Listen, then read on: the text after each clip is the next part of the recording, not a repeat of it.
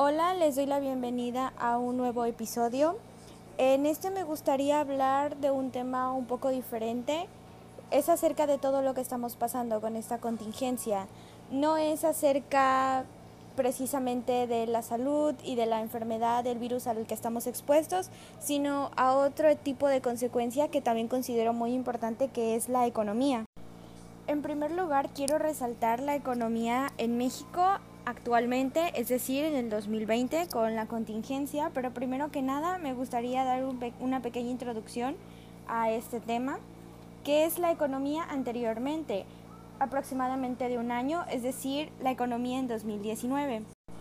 Bien, este año se consideró un año fatalista, puesto que durante los primeros nueve meses solo se crearon 488 mil empleos formales esto representa solo el 63% de los empleos generados durante el 2018. Las actividades primarias avanzaron un 5.3% y las secundarias descendieron 1.8%. Se consideró un mal año para la economía puesto que estuvo estática, no creció para nada y no hubo ningún avance o alguna mejoría en esto. Sin embargo, gracias a los fallos en la economía que se obtuvo en este año, se esperaba un panorama un poco más alto para este 2020 que se alcanzaba a ver positivo. Se tenía pensado el crecimiento de confianza del consumidor y el consumo, así como los planes del gobierno para facilitar el flujo de inversión y así poder impulsar el crecimiento. La expectativa era tan alta que incluso se consideraba que en los primeros tres meses del 2020 habría un proceso de recuperación por el motor externo de la economía. Para esto se tenía un plan en el que se pretendía recuperarse con el plan de infraestructura. Esta estrategia se basaba en que se tenía contemplado una inversión de aproximadamente 859 mil millones de pesos en 147 proyectos del sector empresarial. Con esto se pretendía llegar al objetivo de generar empleos y optimismo. Bueno, como mencioné anteriormente, se pretendía que la economía subiera aunque sea un poco en los primeros tres meses del 2019. Sin embargo, viene llegando esta contingencia y los planes cambian radicalmente son completamente diferentes a los que se esperaban y de hecho será mucho, se tiene contemplado que sea mucho peor que en el 2019. Se tiene premeditado que la economía caerá 6.5% en 2020 por COVID-19. A esto se le sumó la caída del petróleo y la CEPAL alertó sobre la peor contracción económica en América Latina, sobre todo en países como México y Brasil, que se ve un poco más desalentador el futuro.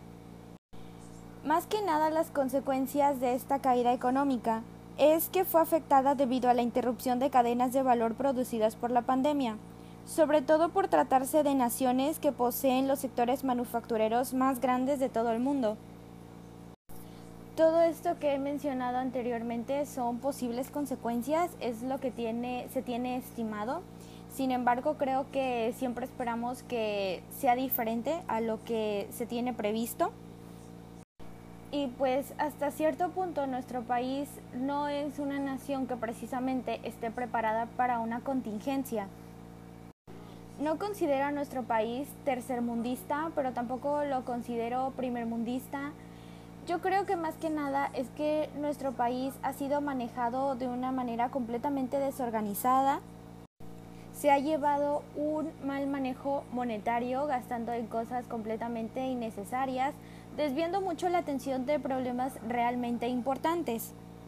De hecho, me gustaría mencionar que tuve la oportunidad de ver, por decirlo así, de leer cómo es que nos ven en otro país.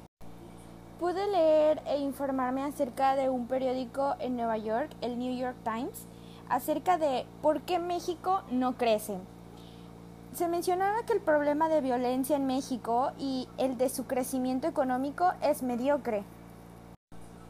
Aparte de que en otro punto mencionaba que hay factores globales que nos perjudican, pero hay elementos más determinantes del estancamiento y provienen justamente de nuestro país, vienen de aquí adentro de nuestra nación.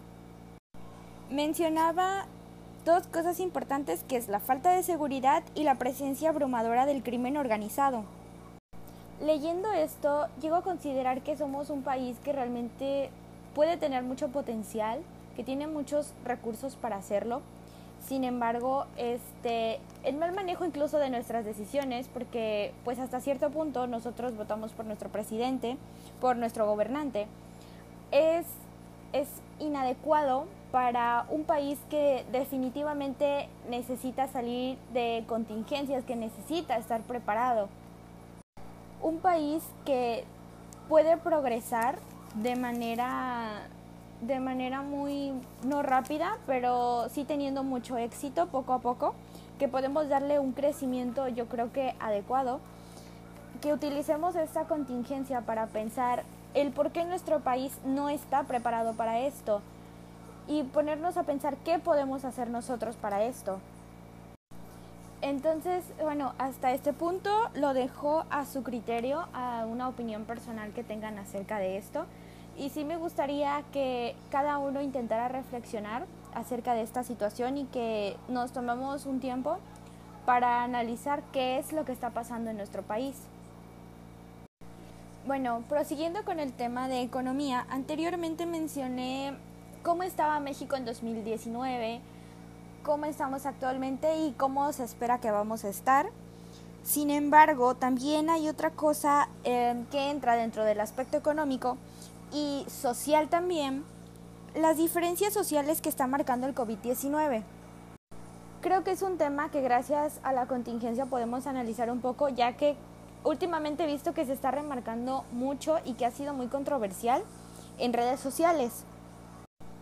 Bueno, seguramente muchos ya saben qué son las clases sociales, sin embargo voy a leerles un, este, una pequeña definición. Es la forma de estratificación social en la cual un grupo de individuos comparten una característica común que los vincula social o económicamente. Actualmente existen tres clases que es alta, media y baja. Pero ¿a qué viene todo esto y cómo se relaciona con lo que estamos viviendo? Bueno, les mencioné que había estado viendo mucha controversia en redes sociales, em, sobre todo de personas haciendo comentarios acerca de videos y recomendaciones que suben las personas famosas.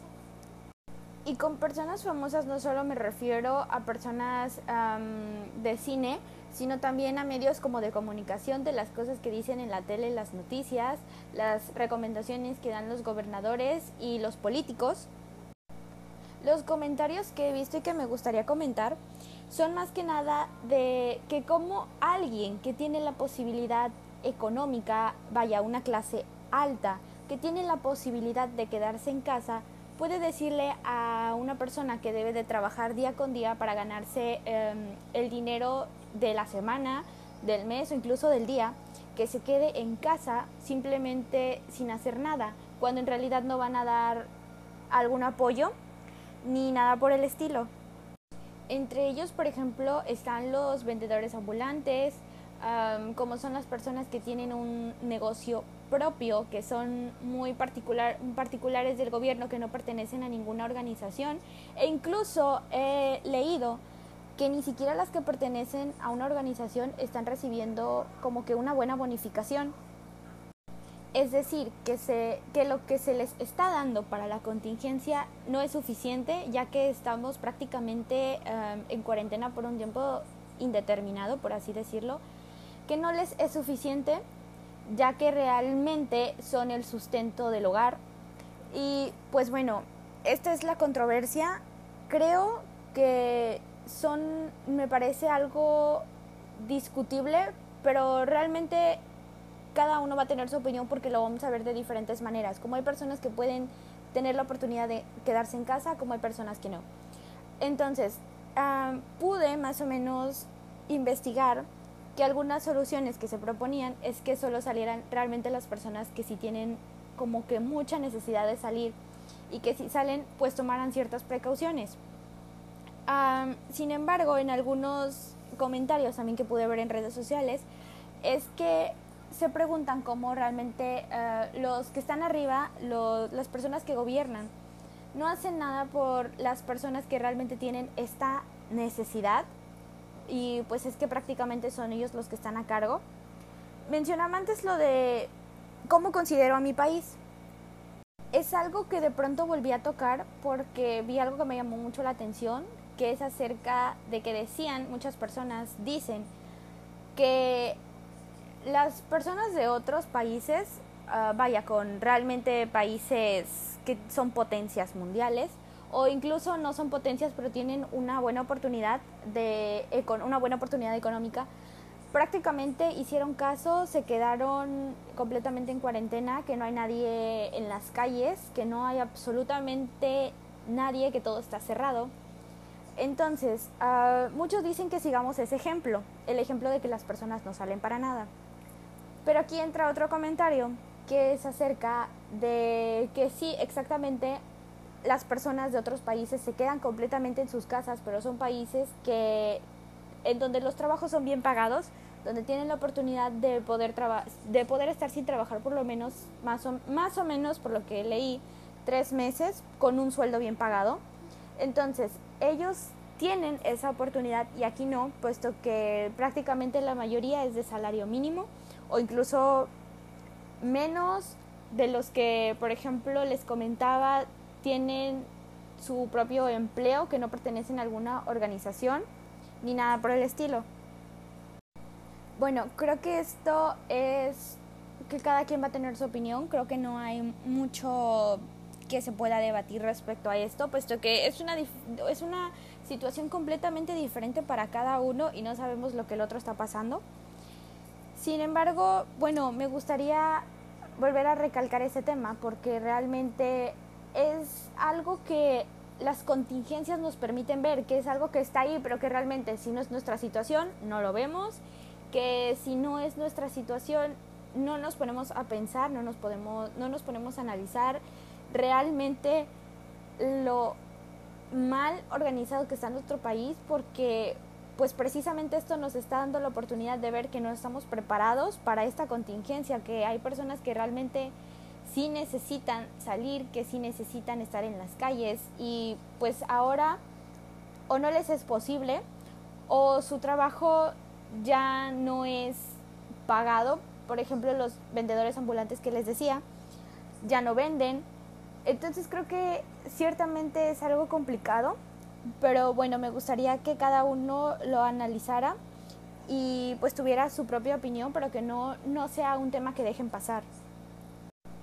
Bueno, finalmente, dando por terminado estos, estos temas, espero que hayan sido de su ayuda para reflexionar, para informarse, para dar su propio criterio a ustedes mismos y bueno, involucrarse un poquito más en la situación actual.